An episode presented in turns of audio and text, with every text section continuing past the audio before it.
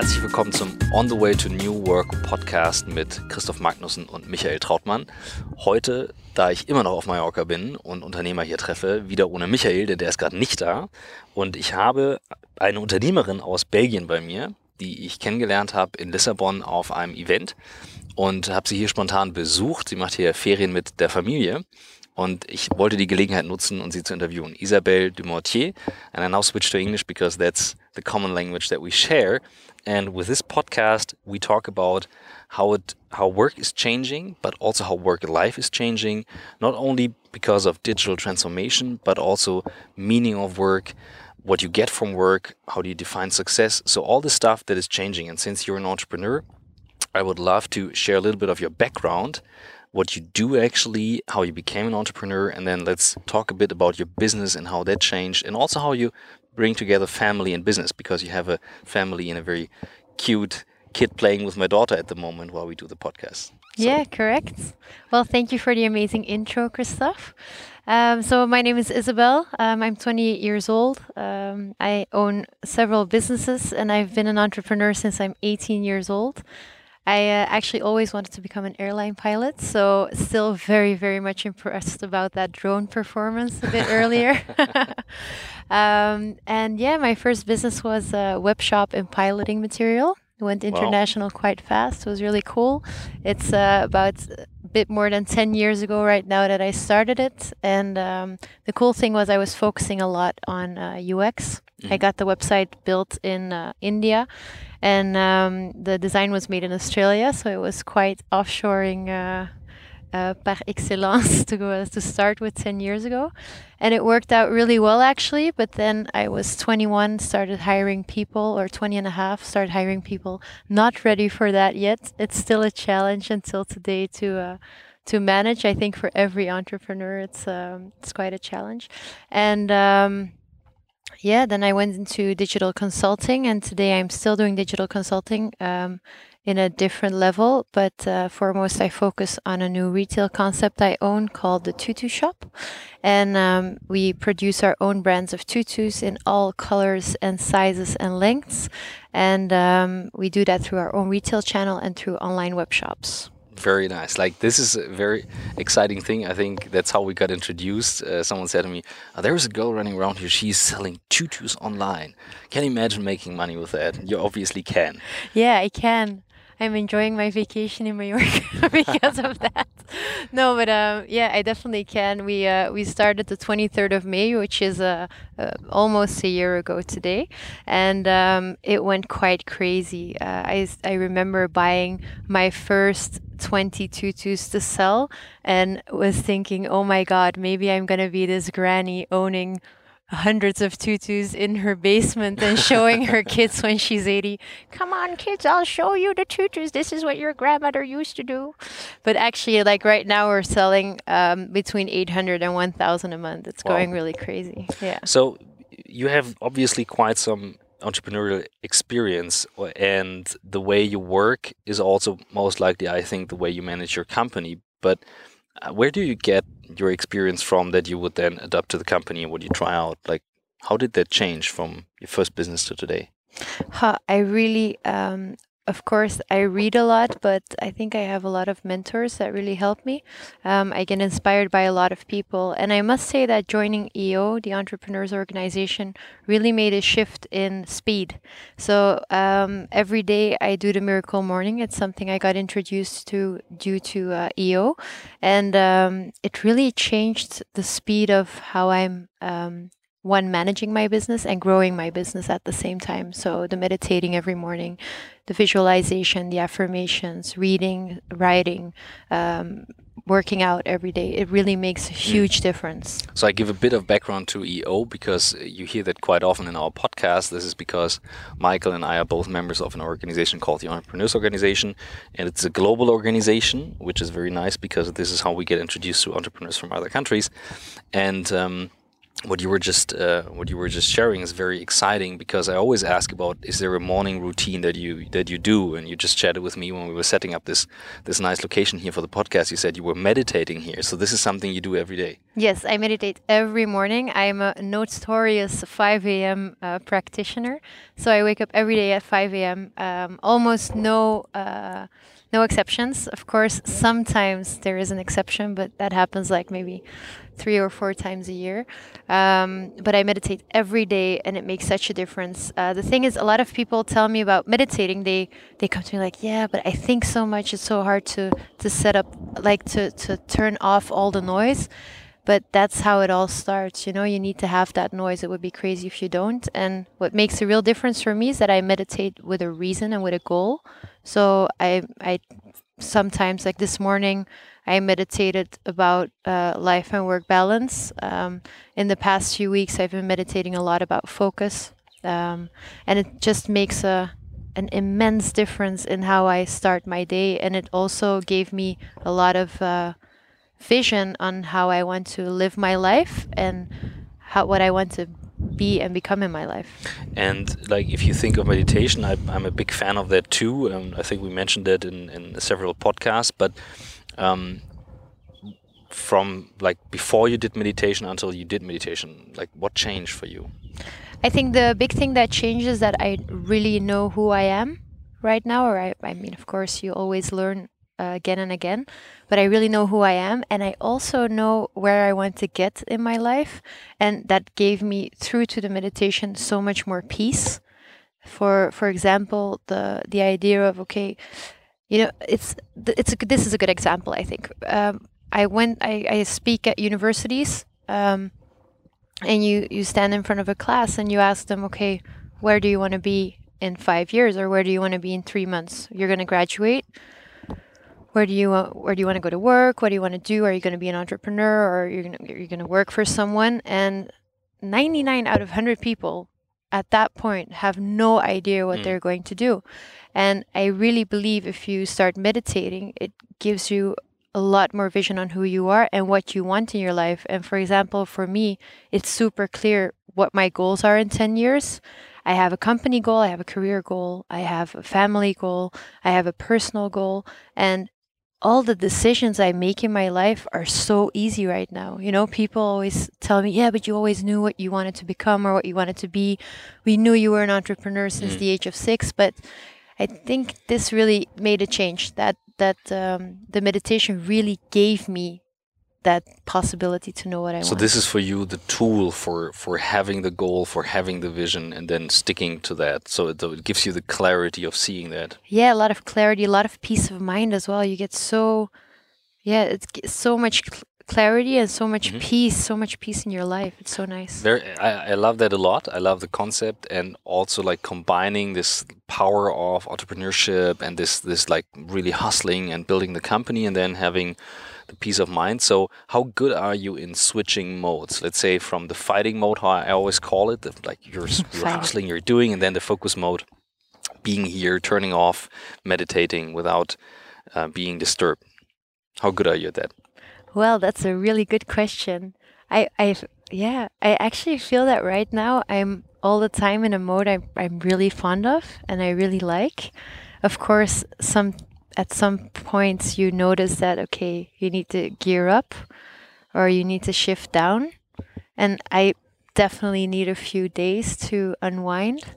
But um, right now, I'm so happy with the person I am or the person I became, and um, that person I think I'm going to become tomorrow due to uh, yeah what I'm yeah what I'm doing with my life. So I'm I'm actually at all moments in time I'm quite happy with what I'm doing right now. Can you apply that to your company and and how do your people react to that? Like can you bring that to all of your employees as well?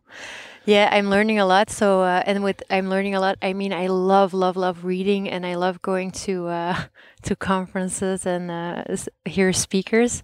And my number two in the company, Aline, she's always really scared when I leave because she knows when I'm coming back, I have this mind full of ideas on how to change and, And then how to become better at everything. But um, actually, I think they're quite happy with it. Uh, the cool thing is, Aline, who works for me, she. Uh, um, who's really my right hand. Uh, we worked together already for five years, and she just started then in uh, in my new company. And uh, she actually said a few weeks ago, like, "Oh, you have so much more peace of mind uh, now than you had a couple of years ago," and it was really nice to hear.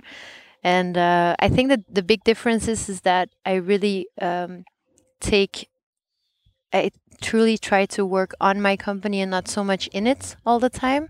So I try to be there at status meetings. I try to hear what everybody's doing, but I like to take a step back, see what's happening, see if there are patterns in it or not. And if there are patterns, make sure that they are fixed quite quickly. Mm. So and um, let's say, let's assume you come back from from a vacation or a conference with a lot of ideas, and there's something you really want to apply to the company. How would you actually then like do it? Like, would you discuss it in a small group first? Do you test it in your company? How do you guys do that? Hmm. If I really come up with new ideas, um, I definitely I have a strategy day every uh, every week. There's one day a week I focus only on the strategy of my company because that's where I think my um, most added value is. Um, I really try to focus on that. I pass it through um, Aline first of all because I really think it's important. She does the day to day with everyone, and um, afterwards I uh, I try to get it in in small steps. So really see if we can cut it down into smaller portions. Uh, for example, new tools to to get into the Mm. company or it's every time I watch your videos, of course, Christoph, you Oh. know, I get so inspired. so uh, we have about a million tools right now. No, that's not true. But um, it's uh, I try to get make it as small as possible and Mm. then implement it and see if it works, make it better. It's definitely how I believe you should start a company in general as well. Try to MVP it, make it as small as possible, see if it works. Are your clients happy with it? And in this case, my employees are my clients as well. But if it doesn't add on to how my end clients are working, then like it can be a great idea of mine, but then it doesn't have any added value to the company. I get it, true. And if you compare your your your people, um, and you you met many other entrepreneurs from other countries, but would you say in Belgium, um, people are more open-minded for new ideas? Like, for example, in the Netherlands, I know they're very open. They have a very open culture also to discuss things. Everyone in the company can say anything to anyone. And um, in other countries, you have lots more, hi- lot more hierarchy. How is it in Belgium? Ha, in Belgium, there's a lot of hierarchy, there's a lot of politics, but it's something I truly hate. So um, it's something that I, through my interviews and everything, I get it in as quick as possible that it's something I hate towards people as well that they know. Mhm. In working with our suppliers and working with our partners, we don't use any politics. Um, we're super transparent. So the good thing is the people that work for me really like it but uh, there are a lot of people that really hate it. And I think in Belgium, you get this right now. There's a, there are two ways you can go. Uh, you have a huge. Uh, I mean, in Belgium, there are a lot, a lot of entrepreneurs, a lot of family businesses for years and years already, Mm. with lots of politics. It's really hard to change things. Um, it's definitely a, a challenge. And on the other hand, you have a, a really cool startup tech scene that's uh, that's doing new stuff where they don't like politics either, but you feel that somewhere it's rooted in certain people. It's really hard to get it out. So yeah, we definitely have a culture of it in Belgium, but I try to uh, avoid it. how do you like you say from from recruiting you try to avoid it in terms of uh, you ask questions you interview the people and then you do you do test works for example like test weeks with people uh, Yeah. working at the company They uh, start with us they, because we have retail shops. Mhm. It doesn't matter which function you get. You have to uh, be in the store for Mhm. the first week. Uh, you have to do client service. You have to do all the follow up with us. Um, and there we see a lot. But I also always, based on our values, we have very clear set definition of values.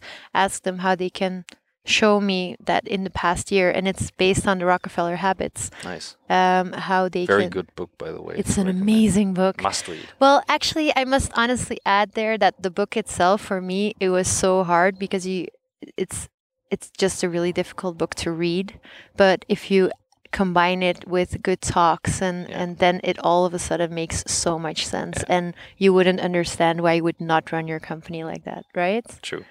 So sorry, back to the values. Yeah, sorry. So back to the values. So what I learned from the Rockefeller habits is get your values straight and if your values are true to you as an entrepreneur and you can bring them to the company then it's so easy during um uh, interview you can ask people okay just so explain me in the past year how can you tell me you've been transparent So, like, give me an example. Transparency is a value. transparency is a value for us Mhm. um, being um, a conquester what is a conquester? A conquester for me is someone that would be okay with going to a city they don't know for three months and starting it starting it up there, like starting the business there or or not being afraid to be the shop manager there because it's a city they don't know of or a place they don't know. what are other examples for values? For rebellious? For your values? for my values. Um, what are other examples for my values? Um, transparency. Oh yeah, we like girliness, but the sexy feminist kind. so you need to be a sexy shop, okay, feminist. yeah. yeah. no, but our our um, our strategic frame is unboring fashion for sexy feminists. okay. So sexy feminists, like, of course, if right right now I'm quite proud of the fact that we only work with women. Like it's kind of a positive discrimination thing, but You're for- only women. we're the only women in the company Wow. but if at one point of course a guy would come up and like imagine if i would have a job for like vp of communications and you would come up chances are big i would be interested in hiring you but you need to be a, like a sexy feminist you know so that's a So that's a I, big I, I don't have to wear tutus though. you don't yeah, have to wear tutus but you kind of need to like in one way pink but be a big fan of brains are the new tits kind of stuff? okay, I like that. I got it. so how, how did you uh, like? How did you come up with the values? You said they're connected to you, but also to the company. Like, did you do workshop with your people? How did you do that? Well, actually, right now um, they are coming from me solely. We're going on a team building uh, because, of course, we're existing less than a year right now. We're going on a team building end of the month, and the idea is really for one day we're going to completely work on the values and see if they are truly completely integrated with everyone and everybody understands them and that's what they want to work for because right now we have this A4 page with our strategic frame with the base values on it which I show if you start working in my company. And that really need to fit you. And that's where I ask the questions on as well. Like, show me in the past year, what have you done that shows that this is Yeah. a core value of you? Uh, for example, one is also um, less is more, uh, more is less. Mhm. And show me how you've done more with less, for Yeah. example. Um, but I, I need to get it true to people so they come from me. I truly believe that they need to be be, be for me as well because I started the company. But of course, your employees need to feel them too. And maybe there's something going on in the company as I'm not there all the time that I'm missing, right? And that's Mm. super important for them if somebody would join. So that's where I want to make sure that my employees feel it and have ownership on them too. That's Yeah. a that's a good uh, good point because I wanted to ask you what is a typical work week looking like? Are you always that remote or are you No, at the I office wish. all the time? Like, I wish I was this remote all the time. No, uh, I'm not. Um, I'm at the office a lot. Of course, the office is connected to my house, so oh, perfect. yeah, yeah, I get Or to be there. Yeah, for me it's perfect. I don't mind. I actually really enjoy it. Um, but uh, I'm there a lot, but I'm also a lot like seeking new partnerships, growing it, building it, traveling to also do our international endeavors. So uh, yeah, I try typical work week. I have none. I think. Uh, Is there like stuff that you enjoy a lot where you say, okay, for example, you talked about this strategic day for the company once a week. Uh, do you also have meeting days or is that something you do very spontaneous? I have, uh, well, it's not what I enjoy a lot, but it really works. Is uh, I have hashtag Admin Wednesday. Admin would say, okay, I hate administration, Well, actually, now in my affirmations every morning, I'm saying I'm an administration rock star. okay. Awesome. So um, actually, the administration is uh, is going really well. I have this folder in my inbox, and I just move it all up. So uh, in the folder, and every Wednesday morning, that's what I do. I Okay. focus solely there on that. But actually, I'm really trying to um, to block my week into uh, in different blocks that are uh, focused on a certain thing. So that can go from only emails to emails and phone combined to uh, growing to, and of course you have the strategic day, and um, it's super interesting. It's really helping me. And a great book about that is the 12 week year. Oh, I don't know that. Yeah, it's a really cool book. It's about pr- productivity and how you can um, cut your year into 12 weeks and do the progression of what you normally would do over a year in 12 weeks and really like keep it up and Ah. keep it uh yeah so track it You would- like the January is one week, February is one week, and then yeah you the 12 it. week year interesting. So how how did that like how do you apply that actually? well so that's the thing i'm what i'm trying to do right now is to really put blocks in into my um, into my days um, so you have the no phone the no email block but you also have visions or visions you also have uh, things you want to get done Mhm. that are really important for you and instead of focusing on doing them over a year you focus them on doing them in three months and every week you have certain to-dos and certain deadlines you need to get through so it's kind of working agile but for Mhm. yourself and it really works So this is something you do for yourself, not for the whole company. i do it for the whole company Okay, i try to combine it to both Yeah. and it really works interesting. When you when you guys work together, um, how how many people are you? Actually, we didn't have that in the in the introduction. we're right now we're 7 Mm. and um, by normally in the next coming two months we're about 10 But then you also have like um, companies that work with you, in, like in your first business. So yeah correct also with these vendors. we're about 32 then Okay, yeah, this because this is modern setup, and you have to say so. Thirty-two people collaborating somehow. How do you keep everyone together, tool-wise, platform-wise? Is it email mainly? Is it the phone? We use Slack. Mhm. Um, we also use uh, um, Basecamp, which uh, which I really like actually. We use email, of course. Um, we have the Office, and I completely agree with what you said a few uh, v- of your videos back about the Office as a tool.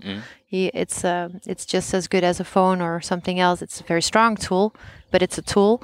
So I really try to use it whenever we can. Um, we also use Zoom as a tool to uh, have our video uh, video talks. And actually, right now we're thinking of uh, switching to the G Suite Mhm. to uh, to be able to use that as a To have that in as total, which Yeah. I obviously th- think is a good thing. It's, yeah that's a different story. But but yeah, uh, since I know the tools quite well, like if you look at um, your typical email communication with clients and partners, what changed throughout Slack and how did you set it up? Like, did you do it or did your people push that? To change what from what? Like when you when you look at your the old style emails in the Mm-hmm. old days and now doing a lot of Slack messages.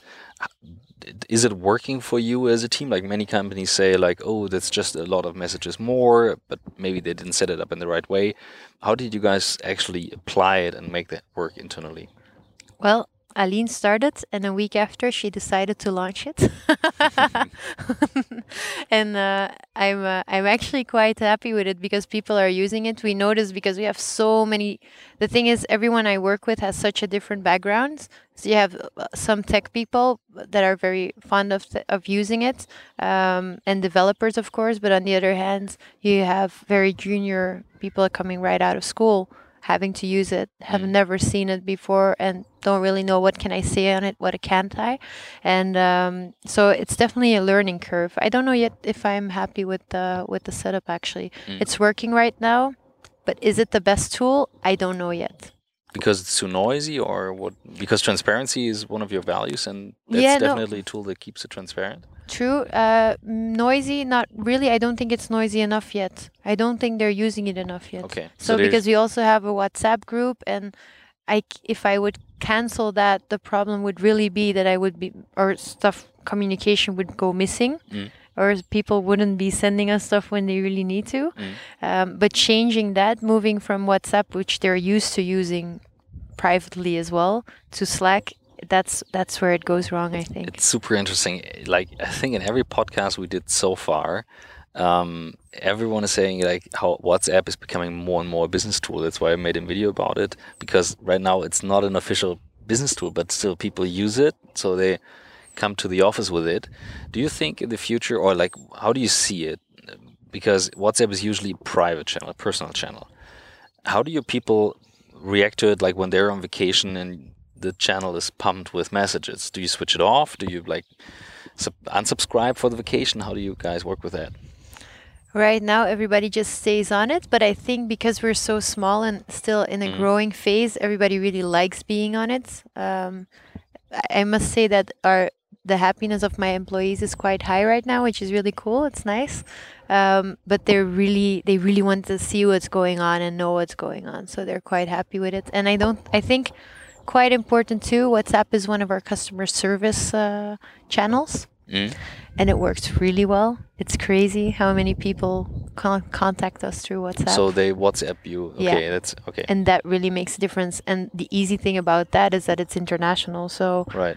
They, it doesn't matter if we have a Belgian number or not. Yeah. They can add it and they work with it. So. That's interesting. Yeah, true. That makes perfect sense. And then it improves the communication with the clients as well.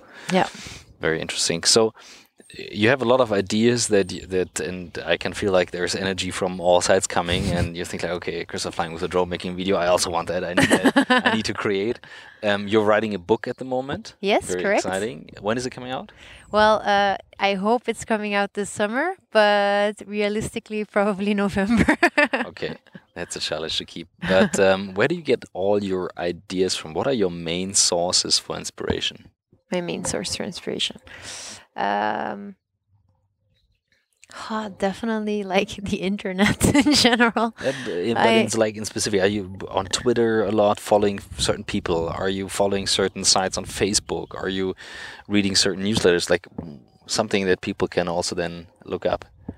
Uh, yeah, well, I uh, I don't take that much time to follow certain people, except for you and Rich. Um, I really take the time, and, and Connor, of course uh, to watch all the movies. I make sure that I've seen them all. Uh, no, but I find it super in- interesting and inspiring. Um, but what I also always do, I read like about three books a month. Wow. Yeah. Um, and that I think that's where three books a month. Yeah, that's where I get a lot of, of information. So, what would be your top five reads from from maybe this year? The Four Agreements, um, the um, uh, the ah come on. The, the, willpower instinct which is an amazing book. Um, i'm uh, reading who right now. I'm mm-hmm. reading it and whilst i'm reading it i already know i'm loving it. Um, five books five books. Let's see what else. I think a book that will forever be on my list no matter when you ask it is the four hour work week why I, is that? Like it changed exactly? my life it changed my uh, it gave me a window towards virtual collaboration. And that's why it changed. It's it all all of a sudden it made me realize that wherever you are you can work and you can work with people as well. Mm. so that's um and and there are people available from all over the world to work with you and that's what made a big change. And then the last book, it's kind of fluffy. You'll probably only like it if you're already into meditation, but it's called The Untethered Soul. Uh, what uh, coming in? The Untethered Soul. I think okay. actually for everybody who is listening and is English native, I don't know if I'm saying it correctly. Who's the author? Do you know that? No, I don't know by heart. we will link that. We will link it for sure. Um, the cool thing about it is, and that I must say, like everybody has a voice in their head, right? Mm-hmm. And correct me if you if I'm wrong, but you have you have two voices. You have one voice which is your knowledge, your experience. That and it, I don't even think it's a voice. It just gives you the knowledge and, and know how to react on certain things to make decisions, right? It, it says, oh, wait, you remember that you did that like three years ago, it didn't work out, fine. Don't mm-hmm. react the same way, right? And then you have this voice, or I had one anyway, that you walk out of a meeting that goes, "Oh my God, Isabel, seriously, why didn't you say that? Or how? Did, why didn't you react react like this or or answer it that way or or ah shit come on did you really come on really how clumsy were you right so this book the untethered soul is about start treating that neck like let's get that voice out of your head because it's disturbing everything you're doing. Imagine it's your roommate. imagine for two days this girl or guy is walking next to you. Two days 48 hours guys like constantly mm. and walking next to you and going christoph seriously? Did you just say that? Like oh my god how clumsy are you? Christoph really? Couldn't you think of a better joke? That's like the president you know? Come on chris like two days full blown out you would slap that person and be like get out. Get out of my life. Get out of my life right? But you that voice in your head you allow it to be there. Yeah. And that's i think with meditation of course it makes a big change. You can get that voice away and gone and it's gonna give you so much more velocity in your life. And that book really changed it but i think it's a book you can only read if you're already a bit into mm. the whole meditation part because otherwise it can get a bit too so intense. if people want to go into the meditation part uh, where would you start just start sitting and, and go for it no no i wouldn't be able to do that either uh, i would definitely say headspace Mm-hmm. Love that application with Andy in the morning. Andy's my bro. Dude, if you're listening, I've never met you in my life. but I love your I voice. think I think I really know you by now. but uh, yeah, so headspace for sure. Yeah, okay. Uh, interesting. So I definitely will link that book um, because I think that's interesting because this voice I know it as well, and many other people most likely will know that as well too. But um, since you also mentioned you're very clear on the vision and and I would like to get your your thoughts about where where and how do you work with your company or is it with your company in like 10 years from now? Because 10 years is quite a time span but you're an entrepreneur for now 10 years. So what will you what will change in another 10 years? Not not exactly from goals that you set yourself but more from the way you work compared to today. The way I work? Ha, that's a really difficult one. As in, the thing is, I I truly believe that if you want to be somewhere in 10 years, you already have to start acting like that. Your world is only going to change if you already start living the life you want to live. And that with that I mean, of course, I want to have like 160 million on my bank account and I don't have that right now. So I shouldn't be living like that right now, probably. That wouldn't be a good idea. But um, other things, like if you want to be a thought leader, for example, then you're going to already have to start acting like one and making sure you make thoughtful decisions in the process. Um, if I look at vision in 10 years, uh, I don't, yeah, if, I hope I'm I'm saying it correctly, but one of my visions, for example, is um, I always I I want to become one of the um, top employers to work for. I really want people to love to go to my company every day. I want them to be there just as bad as I want to be there because you're working towards a goal together. And I think that's something different as of today, as in they're still my employees. And of course, they're doing a great job. I'm so happy with my team because I, I really truly every day I'm there they make me smile and I as far as it says right now they're all really happy but that's something I would really want that people want to come work for you you know that mm. they know okay that company I want to work there because the atmosphere like what Zappa Zappos has created in the states they deliver happiness but they deliver it throughout you know they mm. deliver it through their employees through their suppliers through their partnerships that's where I want to become that you can make such happiness re- have a return on investment.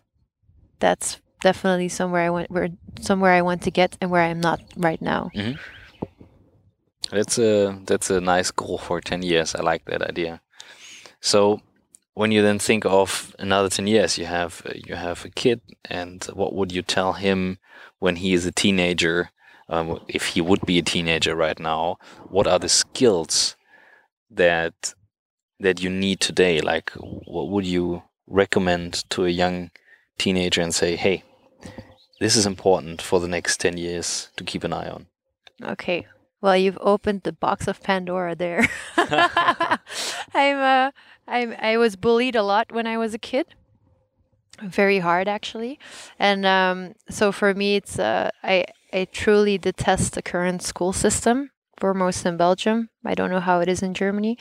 Um, but what I would say is focus on your talents. Make sure like everybody has something they stand out with. It's so important to be happy with what you're doing. And I truly believe that if you're doing what you truly love, you can make your money with it. And the question is even how much money is necessary to be happy. Um, is it is should it be a goal? Should it be a focus? Um, for me, for example, I have a very clear money goal for in ten years, but it's not so much the money. It's foremost everything that comes with it, as in the amount of employees I will have had, the the mergers and acquisitions I will have been doing uh, to get there. You know, all of that experience that comes with it. Mm. That's that's why I have that money. Okay, that's what I wanted to ask. What is the why behind that? Yeah. So the money itself, I'm a super happy person right now. So I, mm. um, the money itself isn't really uh, the end goal. It's more everything that comes next to it. And with with my son, I really want him to focus on his talents, but I would also always have him uh, learn how to develop because I really think if your kid can develop, it'll always have a job in the next coming years. Develop meaning development or no development, development really, um, really developing code. Uh, coding. Okay, yeah, developing. it was something I would definitely give him as a base mm-hmm. to make sure that in any case, e- imagine I wouldn't be there anymore. Imagine my my uh, uh, his father wouldn't be there anymore. Um, and he has to live with my with my parents who are amazing people but who probably wouldn't be thinking of coding right away right. then that's something he ha- would have as a base to always uh, be able to work or find jobs or create anything he wants to create yeah so um, since you're you're you're creating yourself i mean you're doing the book i know you're on a video project as well um, this is a lot like why do you share that stuff? What, why is that important to you? I think it's in one way I really like to give back. I have the feeling that I I'm uh, tapping this really really cool cool source of knowledge somewhere and that I have the ability to all get it to me and I really want to share it. I also know that the um, and that's where I focus foremost on in the giving back part, the the gap of digital knowledge and it's strange to compare it, but it's it's growing bigger. It's like rich and poor. It's really for me. It's really crazy. I notice in a client side as well that the gap is becoming so so large, and it feels it. I mean, in the next coming 10 years, it's not going to change. In 10 years, it's going to change because then you're going to have kids that graduate from school. But right now, there's nobody graduating with the knowledge that we have. Mm um, because it's due to experience. And i really want to give back. Like right now a lot of people they think they can start their own web shop. So after i started the tutu shop because it was um, it got a lot of attention. Also of course we did our whole social media marketing and, and uh, it got pr attention a lot of I got a lot of um, messages through Facebook from people I went to school with and everything like how did you do it how did you start your own web shop it looks like so much work but it's so easy you know you have so many tools online yeah. that give you the ability to get a free logo to have a website up and running and of course you need to know when to give it to professionals but if you have a great idea and you think it's really going to change your life then you should be able to go for it and that's where I would really like to make a difference to give people uh, access to all those tools in a book saying here you go and in, in the videos saying here you go start your own start your own business go for it and here's the access to all those things which are really cheap and which will give you a lot of possibilities. So when like like that like everyone is an entrepreneur but as we know not everyone is an entrepreneur. So how could kids find out what is the right path because what I get and what I like as an idea is the earlier you're clear about what you like, what you love, um, the, the, the easier it is to follow. I, I love the meditation part, obviously. I, am a true believer of that. Um, I know many entrepreneurs and also many like filmmakers who do that. Uh, Coppola, for example, uh, I know um, Martin Scorsese working with Leonardo DiCaprio. I know he did that before he come, came to the super crazy film set. Um, Would it help if I start doing that? Would I meet Leonardo DiCaprio too? Dude, if you're also listening. no, but what I what I wanted to point at is like, it is not everyone is an entrepreneur, right? But these days, many people could be tempted by the thought, I need to be an entrepreneur to be cool. I remember like when I was studying, the cool thing was consulting and investment banking. It changed. It feels like now to entrepreneurship.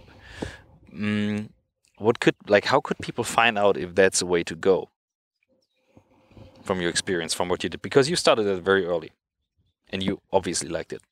Yeah, but for me, it was super clear that I wanted to become my own boss. Um, I don't think I would be a perfect fit for a company. I don't think I would want to work for.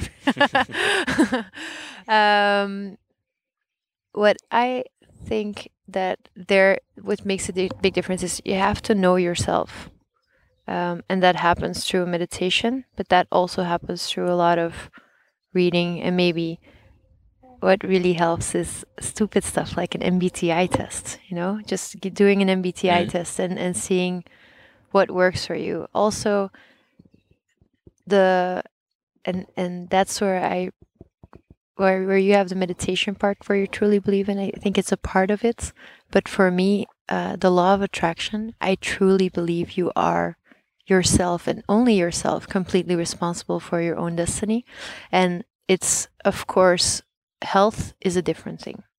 If you're having severe health issues, then I feel so extremely sorry for that, truly. Um, you can't help it. Um, but other, other, on the other hand, you always have your own destiny in your own hands, and the universe is a catalog you can choose from. It's amazing. If you really focus on what you want, you get it. So I think it's truly important to find out what you really like doing and what you really love, and maybe an MBTI test, just because it it can change every three months the um, the results, but it'll all, all, already show you what kind of person you are if you need help on that route. And if you Google a bit around it, once you have the results, you'll see a lot of possibilities and what kind of careers work for you. And I think if you want to become an entrepreneur because it it's hip, I was talking to one uh, actually two days ago about that entrepreneurs are the new rock stars, and um, that's uh, for me that's a really scary part because it's not all fun and games. You know, uh, you it's. I love my business and I love working hard, but I know many people that wouldn't last for two days because it's such a Mm. I mean, it's it's a baby, and it's a baby with a lot of extra. It's like an octopus baby with a lot of tentacles. That's a good picture. Um, yeah, I mean, I love I love it, but um, but it's a lot of hard work. So it's not being an entrepreneur. It's it's definitely not the easy route. If that's why you want to do it, then I would suggest try to find something else or keep it really small, because otherwise it can get quite intense. Nice. I think that's a very nice ending point, and we used enough time of this very precious afternoon. I think we should turn back to the vacation and recreation part. But thanks a lot for being on our on the way to a new Wo- work podcast, Isabel. We're look, looking forward to the book, and I will also link all the books we were talking about. I have to write that down now. We shouldn't forget that. Cool. Thanks a lot. Thank you.